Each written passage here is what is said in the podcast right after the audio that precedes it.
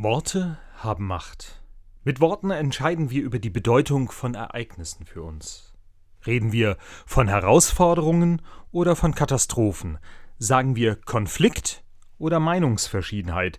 Sind Entscheidungen alternativlos oder sehe ich nach dem Abwägen aller Möglichkeiten eine, die ich für besser halte als alle anderen? Mit meinen Worten entscheide ich darüber, wie ich diese Welt sehe. Wir kennen scharfe Worte, die uns treffen, die uns verletzen, gegen die es keine Gegenwehr gibt. Und bevor man sich die Ohren zuhalten kann, sind sie schon ins Herz gedrungen. In inneren Verletzungen wirken sie schon fort, selbst dann, wenn kein weiterer Schnitt dazu kam. Wie viele Worte haben schon Freundschaften geschlossen oder Kriege heraufbeschworen? Scharfe Worte sind gefährlich. Wenn Gott spricht, dann ändert sich die Wirklichkeit. In der Schöpfung entsteht das Leben und die Welt, in der dieses Leben möglich ist, weil Gott spricht. Es werde und es ward. Später spricht Gott mit Abraham, Mose, den Propheten, und in der Folge des Gesprächs ändert sich die Wirklichkeit für die Angesprochenen. Sie haben einen Auftrag und eine Richtschnur für ihr Handeln. Außerdem verändert das Wort Gottes das Leben des Volkes Israel. Ihm ist nun gesagt, was gut ist, was Gott von ihm will. Und schließlich stellt Johannes in seinem Evangelium fest, dass Christus das fleischgewordene Wort Gottes ist.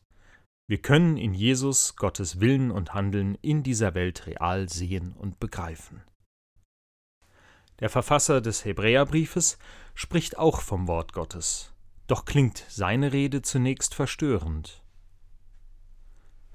Denn das Wort Gottes ist lebendig und kräftig und schärfer als jedes zweischneidige Schwert und dringt durch, bis es schneidet Seele und Geist, auch Mark und Bein und ist ein Richter der Gedanken und Sinne des Herzens.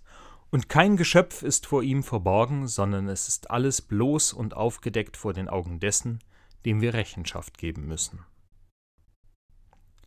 Der Verfasser des Hebräerbriefes setzt das Wort Gottes wie ein Messer an, ein scharfes, zweischneidiges Schwert, das durch alles dringt. Ein solch scharfes Messer würde man höchstens beim Fleischer verwenden, mit Schutzhandschuhen, da man sich sonst üble Verletzungen zuziehen kann. Da werden Muskeln und Knochen zur Weiterverarbeitung durchtrennt. Die Messer sind so scharf, dass sie nach deutschem Waffengesetz verboten sind. Was für ein gewalttätiges Bild. Gott als Metzger oder Fleischer, der durch alle Hüllen schneidet und das Innerste freilegt. Egal welchen Panzer wir uns verschaffen, vor Gott ist es offenbart. Ein solcher Gott erschreckt mich. Wer kann bestehen vor einem solchen Richter? Kein Wunder, dass Martin Luther den Hebräerbrief am liebsten aus der Bibel gestrichen hätte. Auf der Suche nach einem gnädigen Gott findet er hier nur einen gründlichen Richter, der alles auseinandernimmt. Diesen Richter hat Luther gefürchtet. Hatte er doch für sich erkannt, dass in seinem Innersten immer Gedanken, Gefühle und Taten verborgen waren, die Gottes Willen nicht entsprechen konnten. Er brauchte einen Zuspruch von einem gnädigen Gott, der ihm zusagt, du bist auch mit deinen Fehlern, deinen Sünden und deinem Versagen ein von Gott geliebter und durch Christus erlöster Mensch.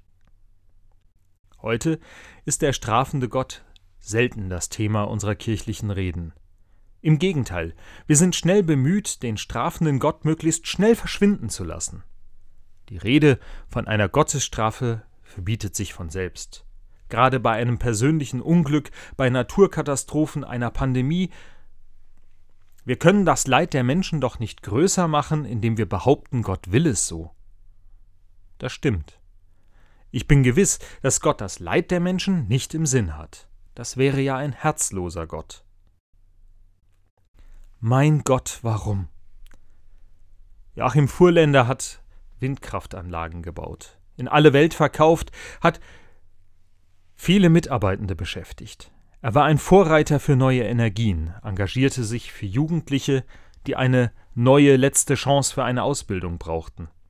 Politiker und Prominente haben ihn besucht, sein Engagement und sein soziales Verantwortungsbewusstsein gelobt. Doch dann kam die Finanzkrise, die vor allem auch eine Vertrauenskrise war. Die Banken vertrauten der Zahlungsfähigkeit der Auftraggeber Fuhrländers nicht, Kredite wurden gekappt, das Geld wurde knapp. Vor zehn Jahren musste Joachim Fuhrländer seine Firma verkaufen und abwickeln. Ein paar Jahre danach habe ich ihn bei einem Empfang der evangelischen Dekanate Dillenburg und Herborn vor Politikern, Arbeitgebern und kirchlichen Verantwortungsträgern darüber reden hören. Die Frage des Warum hat ihn im Moment des Absturzes begleitet. Er hatte dafür mehrere Gründe gefunden. Klar, da war zum einen der Vertrauensentzug durch die kreditgebenden Banken. Doch am Ende gestand sich Herr Fuhrländer ein, er hatte sich übernommen. Zu viel alleine gemacht, zu sehr auf seinen Instinkt vertraut, zu viel ins Risiko gegangen. Er hatte in seiner eigenen Blase gelebt und als die Katastrophe über ihn hereinbrach, keine Mittel mehr, sich dem entgegenzustemmen. Das Phänomen, in einer Blase zu leben, ist vor allem aus den sozialen Netzwerken bekannt.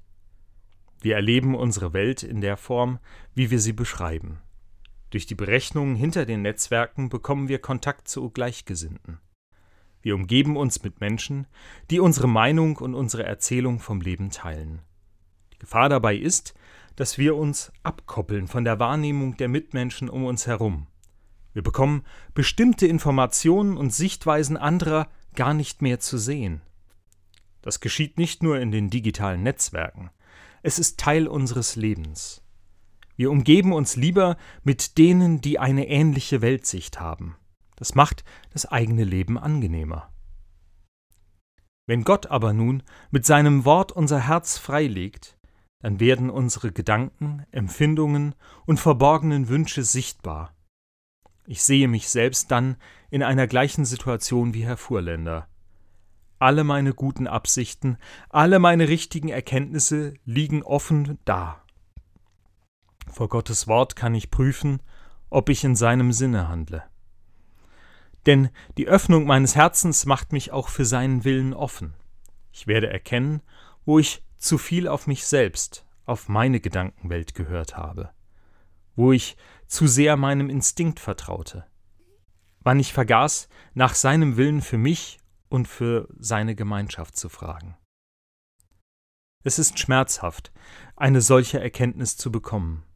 Doch am Ende steht, dass dieses Wort lebendig macht, verbindet, wo mich meine eigenen Scheuklappen von den anderen trennten und mir ermöglicht, anderen zuzuhören, die eine neue Perspektive einbringen.